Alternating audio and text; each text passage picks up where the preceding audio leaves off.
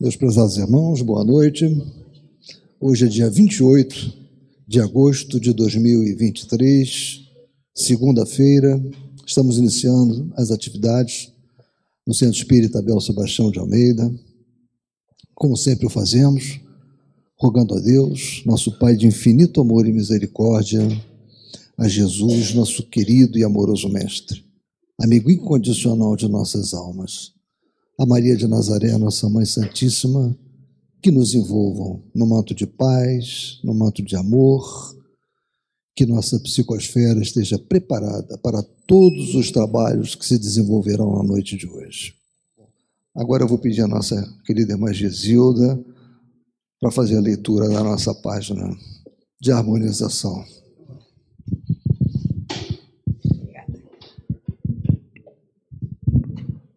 Então, meus irmãos, boa noite. É o momento da gente fazer a leitura de uma página e que é um elemento importantíssimo, como eu sempre digo, para que a gente se harmonize, conecte com a, com a, e haja no nosso coração o desejo de uma conexão com a espiritualidade. Esses irmãos já estão aqui, a falange luminosa de Abel Sebastião de Almeida, derramando fluidos de muita paz, de luz, de força. E, naturalmente, a gente precisa compreender, e sempre é bom pensar nisso, que nessas sessões em que há uma palestra, que tem a leitura da. É uma sessão de desobsessão. Ela não se cinge ao trabalho só de uma mesa no determinado dia, mas às vezes nós trazemos conosco, pelos nossos desajustes, entidades que vêm nos acompanhando e elas participam desse grande banquete, quem sabe dão um passo à frente num roteiro que é tão importante de luz e de progresso. Então vamos ler. Amor, fonte de paz. Perdoai-os, Pai. Eles não sabem o que fazem. Jesus, Lucas 23 e 34. Eu vou ler, mas essa frase é fantástica, né? É o perdão da sua forma mais genuína e a visão de Jesus mostrando aos outros estão na fase de alfabetização espiritual, é preciso perdoar. O verdadeiro amor não indaga quem é meu amigo, quem é meu inimigo. O verdadeiro amor não questiona o porquê da calúnia não foge do caluniador, porquanto o amor sabe descobrir o lado bom das criaturas. Para quem ama, o inimigo é simplesmente o irmão que desconhece os motivos reais das ações que o incomodam. Quem realmente ama, ao invés de acusar, estende a mão, aconchega e dialoga, tentando esclarecer as dúvidas que sempre obscurecem a mente e o coração. Lembremos o Mestre, que no alto da cruz, olhando compadecido, para aqueles que o crucificavam, assim orava, demonstrando o seu infinito amor. Perdoai-os, Pai. Eles não sabem o que fazem. Naqueles instantes dolorosos, ele esquecia seus sofrimentos e justificava os seus perseguidores diante do Pai. Quem ama observa as acusações ouvidas e divulgadas como resultado de um engano do acusador, e porque ama, dirá então: ele não viu bem, não observou os fatos com razoável atenção e por isso interpretou-os segundo seu entendimento e não de acordo com a realidade. Mais tarde, tudo se esclarecerá. Quem ama confia no tempo como seu espontâneo colaborador. Quem ama vai ao encontro do perseguidor e oferece a palavra de entendimento. Por que a perseguição? Esclarecidos os acontecimentos, cada uma das partes tomará a posição correta, que é a da conciliação. Se não houver interesse em conciliar e sim o desejo de prosseguir, requentando velhas mágoas por parte do perseguidor, haverá perfeita tranquilidade no coração do perseguido. Amar, pois, ao inimigo, perdoar aqueles que nos perseguem e caluniam, será promover a abertura dos caminhos do reequilíbrio. Não abrigueis, portanto, rancores, queixas e mágoas, porquanto tais sentimentos cerram as portas da serenidade interior e exterior. Amai, amai a todos sem indagações, sem julgamentos, sem exigências, que será pelo amor aos semelhantes, quaisquer que sejam os níveis em que se situem, que alcançaremos por fim as fontes luminosas da paz. O livro é Evangelho e Vida o espírito é Icleia, a psicografia Brunilde Mendes do Espírito Santo. Tenho a impressão que ela é dirigente do, daquele centro espírita, eu esqueço o nome, que tem até uma filial em Copacabana, a dona. Brunilde. Então, eu queria dizer a vocês que a página é linda, o convite ao perdão, como um elemento libertador, né, transformador. Na tônica das sessões de obsessão, quando se consegue que esse conceito maior do que chega aos corações, as algemas se quebram. Então, vamos ouvir o nosso querido irmão, nosso querido, nosso querido irmão Dionísio. Obrigado. Bem, meus irmãos, nós agora vamos prestar a máxima atenção ah, ao estudo que vai ser proferido pelo nosso irmão Marcos D'Amico, que ele falará sobre benefícios pagos com a ingratidão. E aí tem que estar no Evangelho segundo o Espiritismo, capítulo 13, é o item 19. Que ele seja muito esperado, como sempre é, e nos traga aquelas informações que tanto precisamos. Por favor, Marcos. Boa noite, meus irmãos. Que a paz de nosso Senhor Jesus Cristo possa acalentar nossos corações. Eu queria aproveitar o que o Marcelo colocou aqui a respeito da Ivone. Foi mais ou menos seis encarnações e ela quase não progrediu, não é?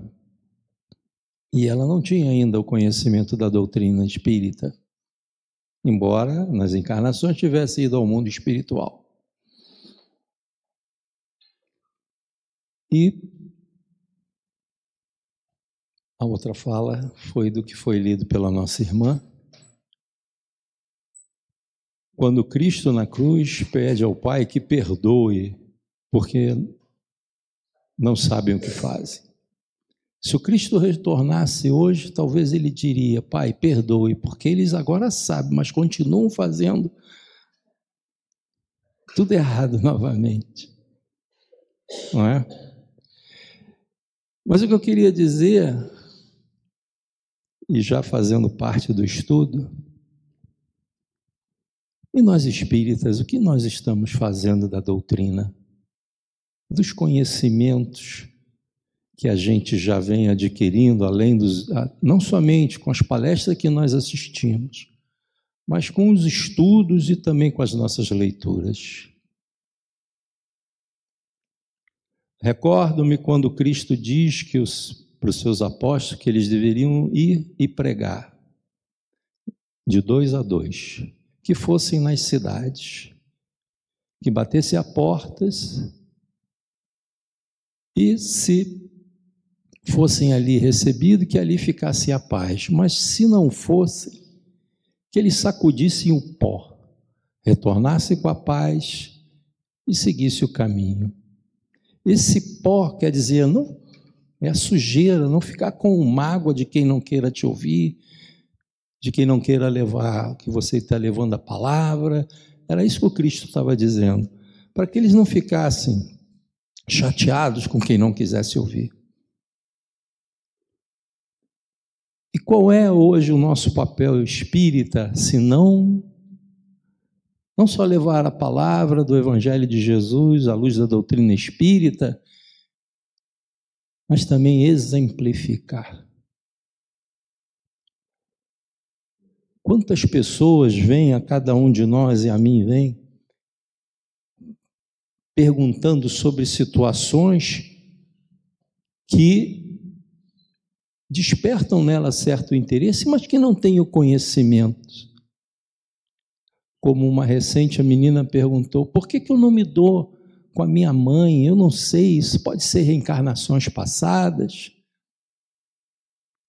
E aí eu tive que fazer algumas colocações. Eu não podia afirmar. Ah, pode ter sido. Foi sim, não. Mas eu tive que demonstrar eu tive que fazer um trabalho de falar assim: você acredita em Deus? Você acredita em Jesus?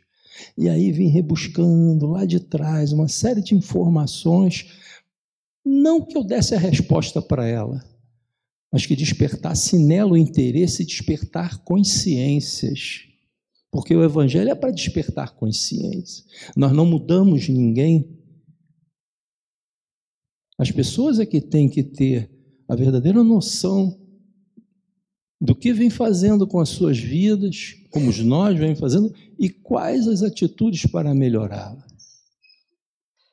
Então, nós sabedouros dessa doutrina espírita é como aquele talento que o Cristo, e eu tive também uma outra oportunidade, quando a pessoa veio me perguntar, eu tive que falar. Você conhece a parábola dos talentos? Eu sabia que não. Aí eu tive que explicar, quem está falando é Jesus, não sou eu. Aí eu expliquei toda a parábola dos talentos. É, eu não vou ficar falando, senão já vai, não vou conseguir entrar dentro do. Mas a doutrina espírita é um talento. Nós estamos enterrando a doutrina espírita para depois, quando a gente for para o outro lado, a nossa consciência vir a nos cobrar das oportunidades que você teve que multiplicá-las, e você não quis, não quis multiplicá-la. Porque, ah, eu não quero saber da vida do outro, eu não vou me meter nisso, eu vou ser omisso nisso. E aí às vezes você é colocado nas situações justamente para que você possa fazer a diferença para aquelas pessoas. Bom, vamos aqui entrar no estudo. Então, como nosso irmão falou no Evangelho segundo o Espiritismo, capítulo 13, não saiba a vossa mão esquerda o que dá a mão direita, benefícios pagos com a ingratidão.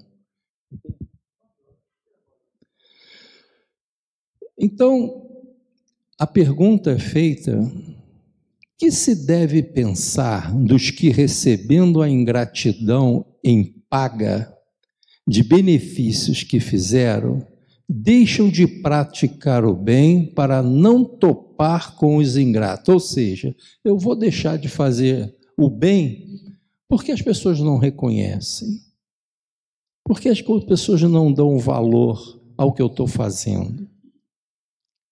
Imagina se Jesus pensasse isso. A primeira vez que ele fez qualquer coisa, ele falou: Vou-me embora. Vou-me embora.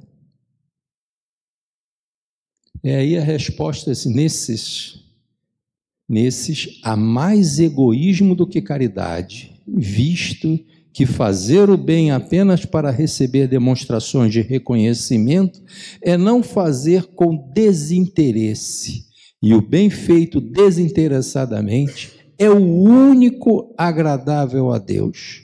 Há também orgulho, por quantos que assim procede se comprazem na humildade com o que o beneficiados lhe vem depor aos pés o testemunho do seu reconhecimento.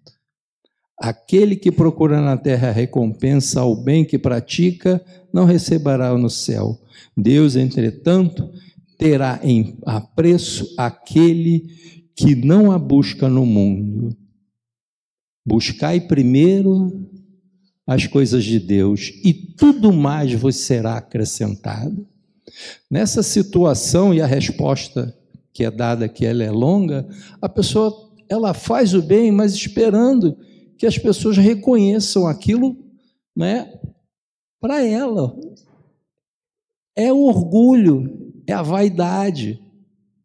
E aí nós vamos lá no livro dos Espíritos. Aí o livro dos Espíritos tem uma pergunta que é feita por Kardec: qual é a mais meritória de todas as virtudes? Aí resposta, respondem os maiorais. Toda virtude tem seu mérito próprio, porque todas indicam progresso na senda do bem. Então aqui a gente abre um parênteses seguinte, então peraí, se eu fazendo bem, esperando que eu seja reconhecido, não deixa de ser um bem. Já é um progresso. Por quê? A natureza não dá saltos. Eu não vou me tornar santo da noite para o dia. Eu não vou me tornar um espírito puro em uma encarnação. Não dá, é complicado. Então, é um mérito, porque se antes eu não fazia, e a gente vai mais à frente ver uma situação dessa, eu agora faço, mesmo que seja por ostentação, por orgulho, por vaidade, para que os outros vejam quando eu deposito lá no gasofilácio uma quantia maior do que a da viúva, que deu o que não tinha, enquanto os outros dão o que lhe sobram. Mas é um mérito. Aí continua. A virtude, sempre que há a resistência voluntária ao arrastamento dos maus pendores. A sublimidade da virtude, porém, está no sacrifício do interesse pessoal. Aí é que dói. Pelo bem do próximo, sem pensamento oculto, a mais meritória é a que assenta na mais desinteressada caridade, ou seja, você faz porque você quer doar para aquele que precisa, independente de qualquer coisa. É o desinteresse que você tem. Eu não vou ganhar nada em troca daquilo que eu venho fazer. E aí, na, na pergunta 895, e essa é Posto de lado os defeitos, aí é Kardec perguntando, posto de lado os defeitos e os vistos acerca dos quais ninguém se pode equivocar, qual o sinal mais característico da imperfeição? Aí os espíritos respondem: o interesse pessoal. É quando você faz algo porque você vai ganhar alguma coisa em troca. Embora ninguém saiba, mas no teu íntimo você sabe. E aí, quando você começa a evoluir e você começa a ter conhecimento do Evangelho de Jesus e você vê o, o que você fazia, trava-se uma luta dentro de você para que você deixe de ser o homem velho e passe a ser, o, passe a ser um homem novo. Se antes eu fazia pelo interesse pessoal das vantagens que eu poderia levar, hoje eu não posso dizer que eu não sei disso conhecendo essa pergunta a 895. E essa pega pesado com a gente porque imperfeito como nós somos, a luta é travada em, a todo momento conosco mesmo. É como aquela passagem que Paulo reconhece que ele travava a luta exteriormente, a espada simbólica.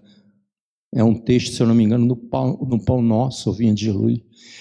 Que ele travava a luta exteriormente, quando ele conhece o Cristo na estrada de Damasco, ele percebe que a luta não era fora, a luta era dentro dele.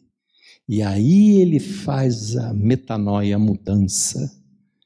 E ele passa a trabalhar dentro dele todos os equívocos e erros que ele reconhece haver cometido ao tomar conhecimento do Evangelho de Jesus naquela época, que o primeiro Evangelho inscrito foi o de Mateus.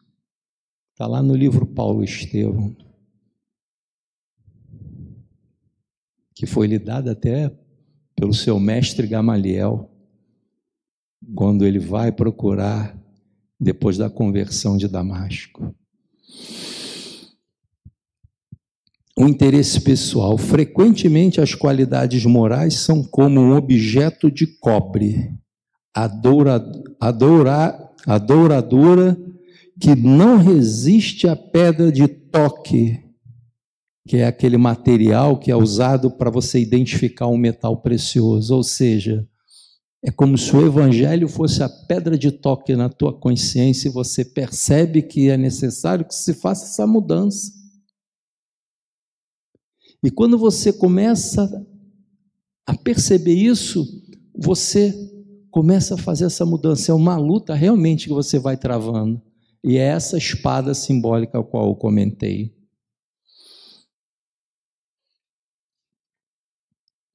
E continua a resposta do item 19: Deveis sempre ajudar os fracos, embora saibais de antemão que os a que fizerdes o bem não vos lhe agradecerão. Ficais certo de que, se aquele a quem prestais um serviço o esquece, Deus elevará mais em conta do que com a sua gratidão o beneficiado houver, houvesse pago.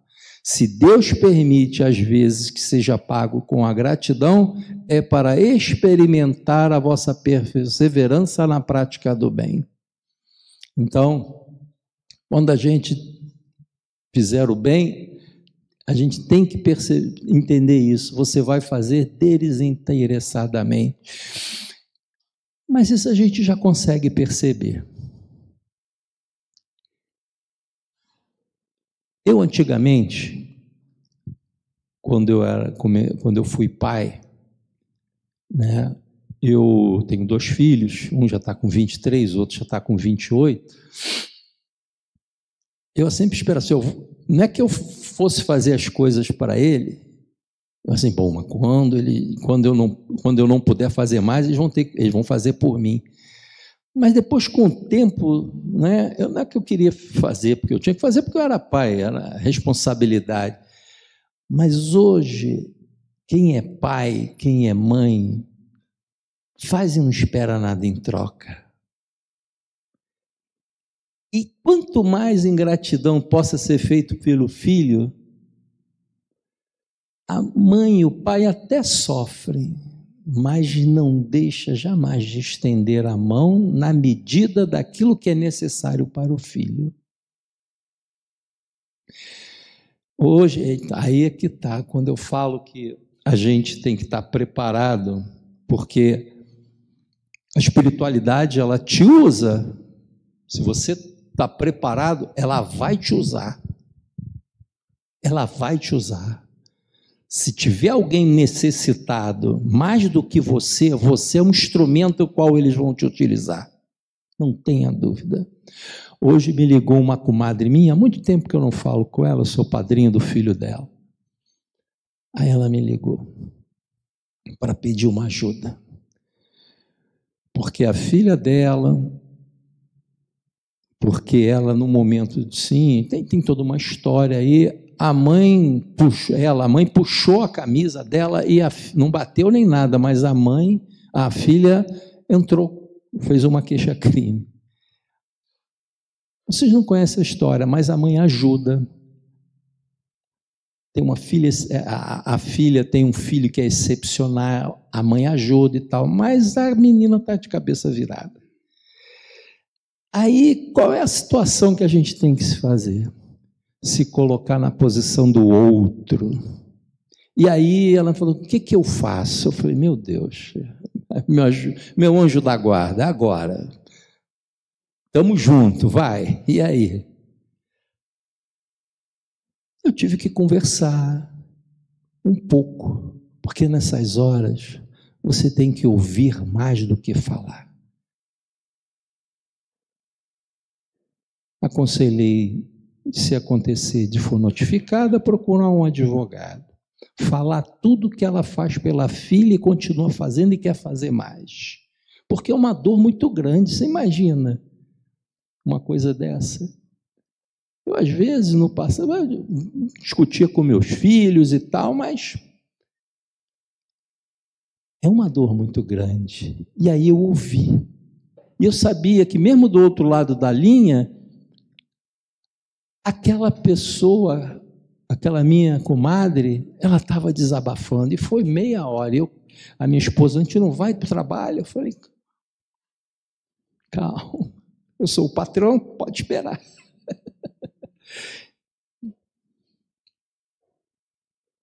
Aí nós vemos justamente a situação aqui. Os benefícios pagos com a ingratidão. E a mãe ainda quer porque quer ajudar a filha, o irmão ajuda a filha. O, pau, o pai tem Alzheimer, então não tem como. E aí você empresta o ouvido e dá os conselhos à luz da doutrina, e ela é espírita. Aí eu falei, me dá o nome. Ah, mas eu já boto lá no meu centro. Eu falei, mas eu tenho um trabalho lá no Francisco de Paula que é uma desobsessão. A gente não sabe até que ponto ali existe um obsessor tentando. E você se coloca à disposição para ouvir. E aí se encaixa muito bem nessa situação que a gente está aqui no tema de hoje. A filha pagando com ingratidão e a mãe continua querendo ajudar a filha.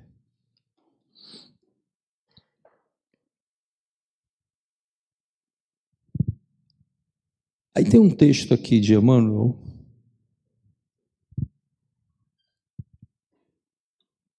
Que é eles antes.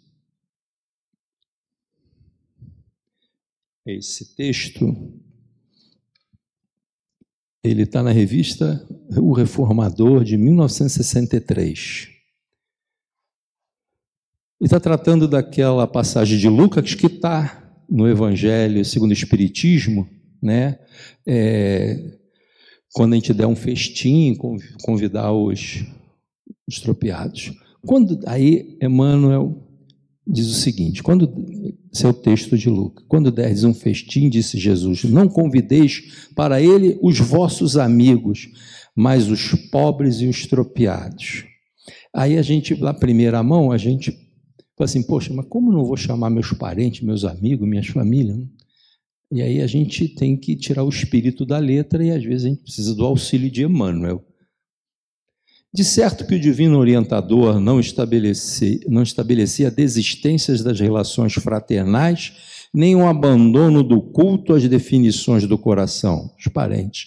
Considerando, porém, a humanidade por família única, induzia-nos a observar os irmãos menos felizes na categoria de credores principais de nossa atenção, a maneira de enfermos queridos que esperam no lar a prioridade de assistência por parte daqueles que lhes comungam o mesmo sangue.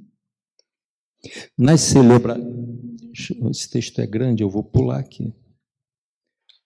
Então ele está querendo colocar para a gente que a gente não. A gente vai dar uma festa, a gente pode chamar, né, é, vai chamar nossos parentes, mas se quisermos chamar os necessitados, tudo bem.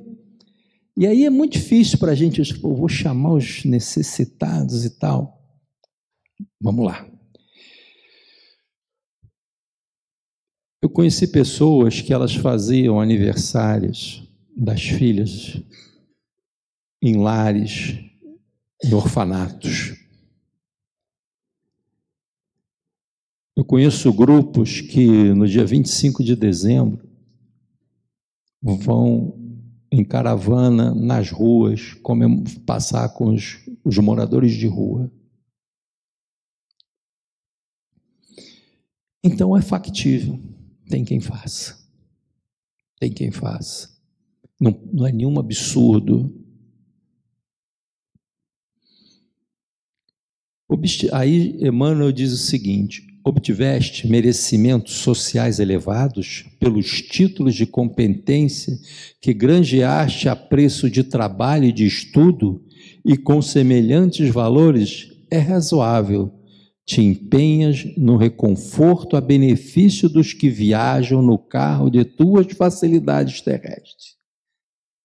Ou seja, se tu conseguiu isso tudo, é claro que você deve ajudar seus familiares e tudo mais. Aí Emmanuel dá um plus. Antes deles, contudo, atende à cooperação em favor dos que jazem cansados nas provações sem remédio. Aí um outro parágrafo.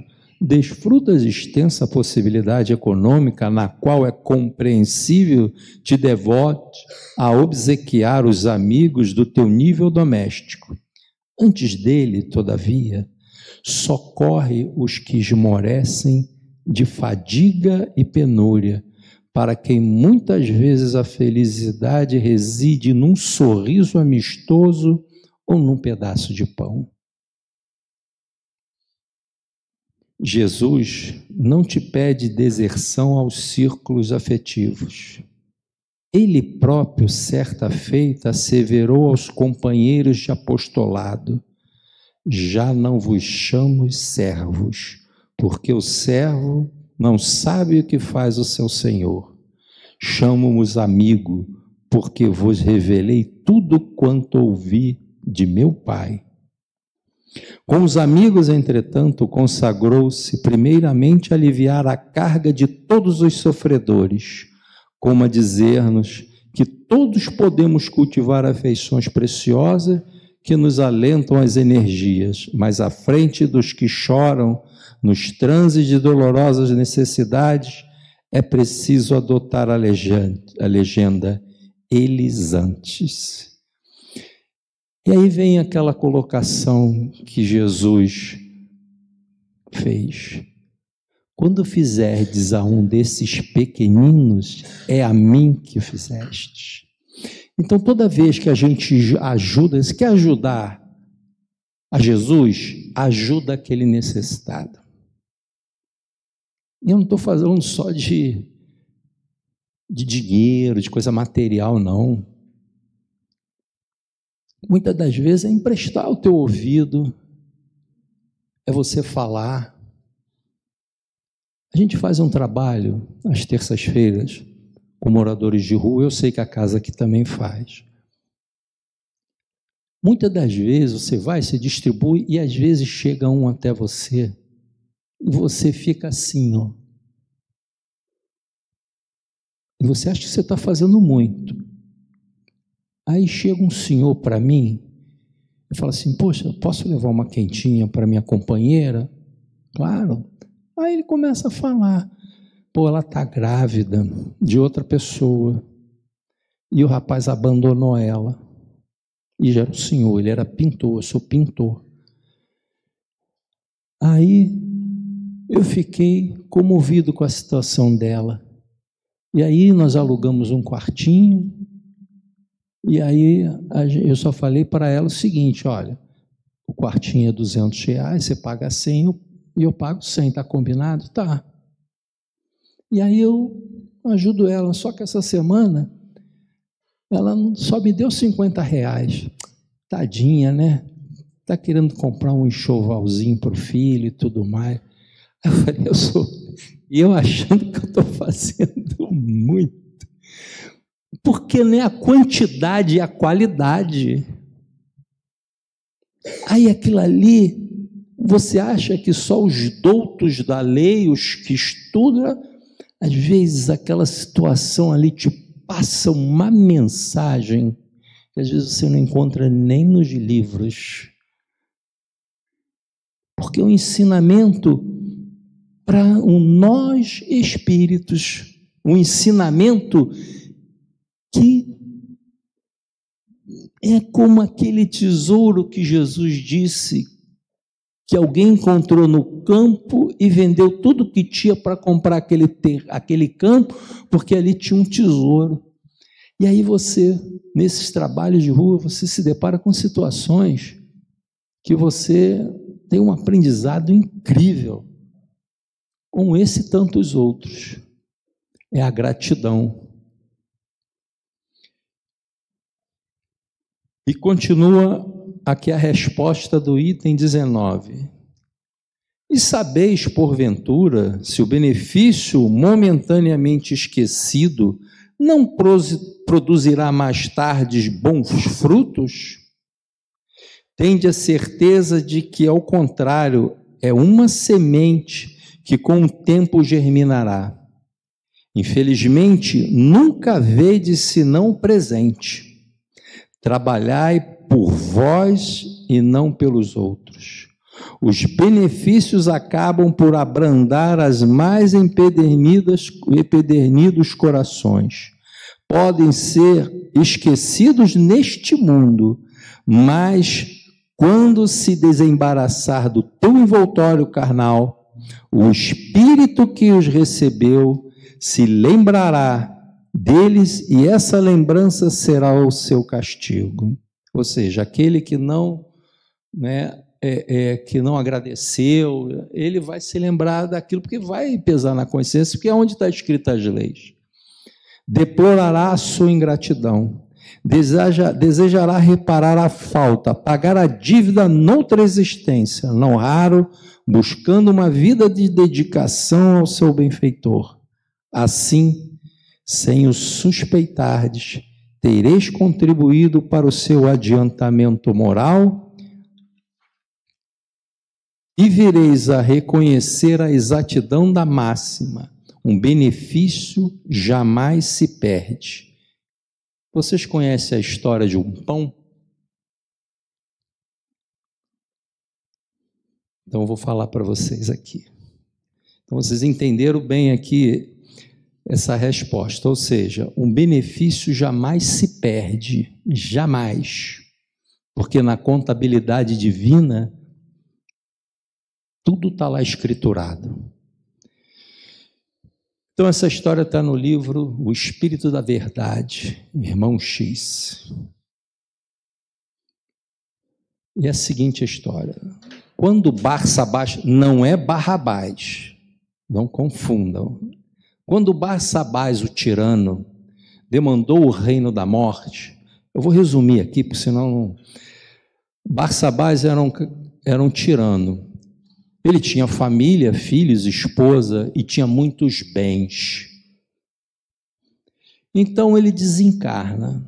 Ele, ao desencarnar, ah, ele é, é, é, é, vê que a viúva não liga mais para ele porque morreu.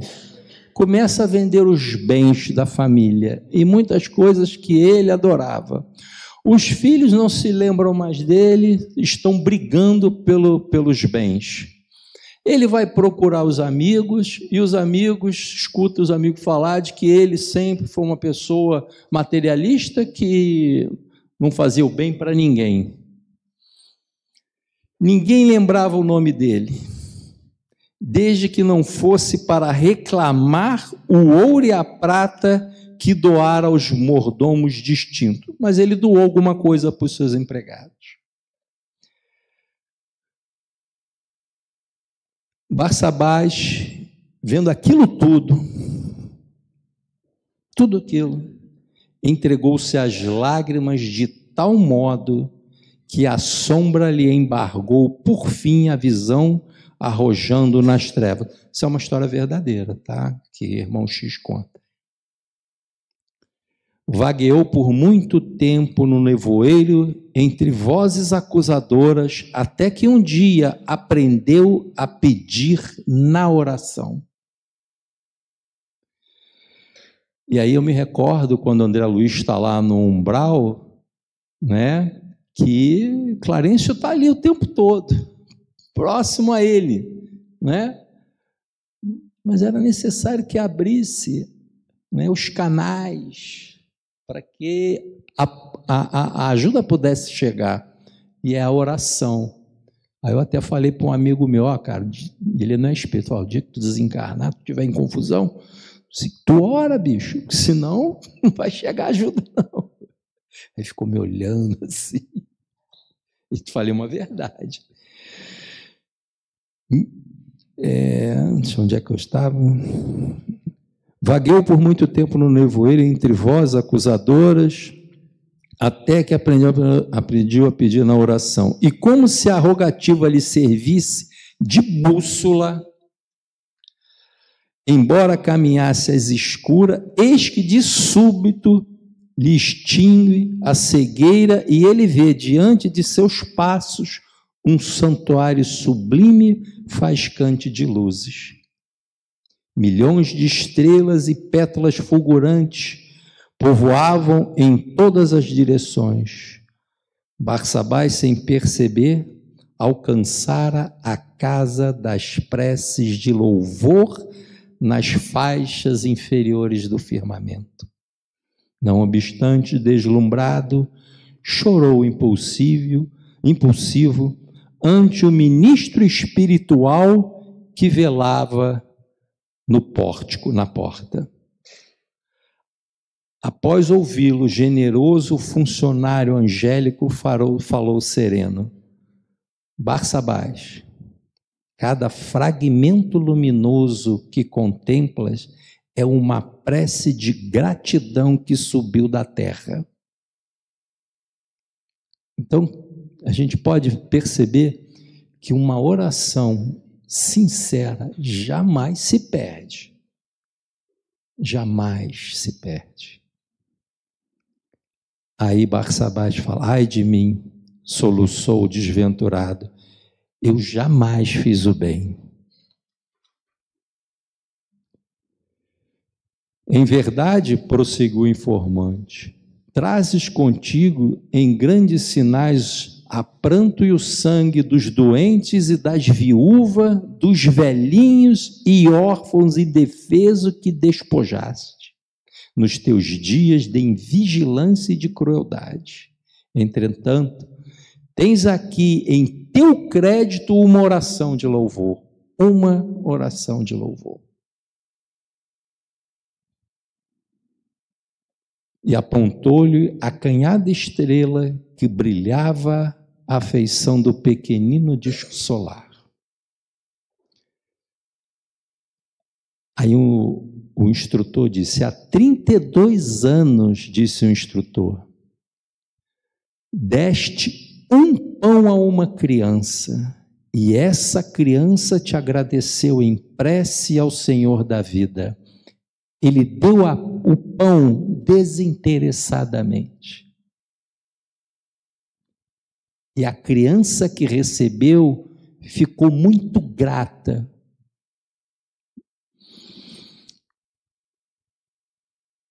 Chorando de alegria e consultando velhas lembranças, Barsabás perguntou: É Jonaquim o enjeitado que era o abandonado? Sim, ele mesmo confirmou o missionário divino.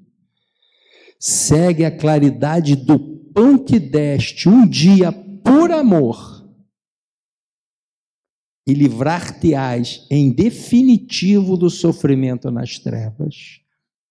Então, mesmo sendo um tirano, mesmo tendo feito o que fez com viúva, com doentes, com velhinhos. A misericórdia divina é maior do que tudo aquilo que a gente pode perceber. A lei, ela é de justiça, amor e caridade. Mas a misericórdia divina é muito grande.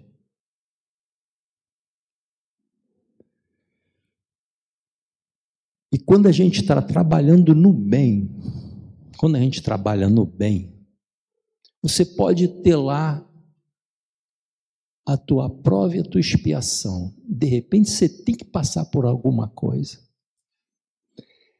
Mas tu está trabalhando no bem, o Haroldo cita muito isso, acho que é uma passagem. Vem um WhatsApp divino, muito rápido, que manda cessar aquela, aquela aprovação. Sabe por quê? Às vezes cessa. Sabe por quê? Porque se você já tem méritos suficientes para não passar por aquilo, para que vai permitir o sofrimento? Não faz sentido. Por isso que a lei é de justiça, amor e caridade. E a misericórdia divina se nós, nos nossos tribunais, temos atenuantes para o criminoso, que fará Deus? Então vamos lá. E Barsabás acompanhou o teno raio de fulgor que se desprendia daquela gota estelar, a oração, mas que, em vez de elevar-se às alturas, encontrou-se numa carpintaria humilde da própria terra.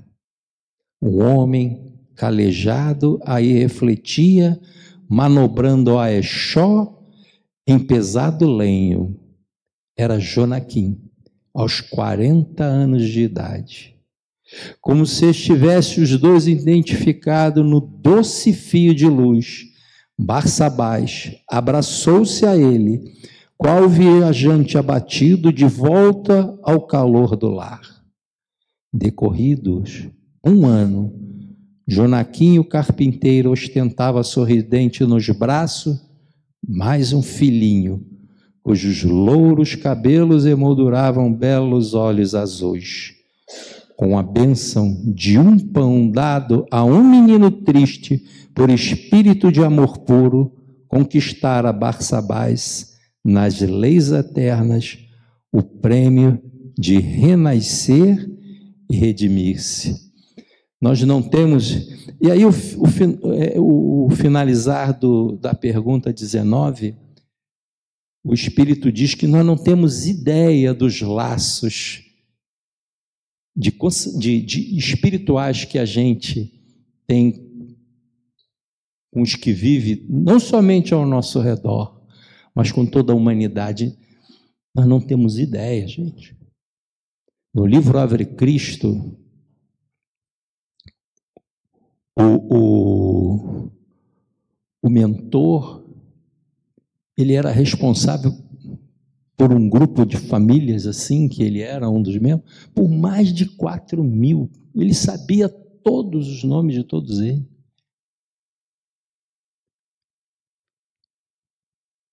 Então, a gente não faz ideia. Quando a gente faz o bem, como foi, foi, foi feito aqui por, por Barsabás a Jonaquim, criou um laço, um laço. Vocês imaginam se a espiritualidade nos observa, quando você faz o bem a quem você às vezes nem conhece, e você faz porque você foi intuído, porque nós somos cercados por uma nuvem de testemunhas, e aí a gente faz aquilo que nós somos, né, conduzidos a fazer por uma intuição, seja lá por que for. E quando a gente ajuda essa pessoa, imagina aquela pessoa que você está ajudando, o quanto de espíritos tem querendo que essa pessoa se reerga, o quanto você vai ser né, agraciado com gratidão por eles. É fato, isso é fato, está aqui essa, essa, essa, esse texto aqui. Então, a gente tem que se esforçar realmente para fazer o bem sem olhar a quem. Porque toda vez que você deixa de fazer um bem que você pode fazer, é um mal que você está fazendo para você mesmo. E como eu falei lá no início do nosso estudo, conhecedores dessa doutrina de luz, desse consolador prometido, a nossa responsabilidade é maior. Os nossos talentos recebidos nós pedimos para encarnar e conhecer a doutrina espírita, porque existe um planejamento, a gente não é o acaso.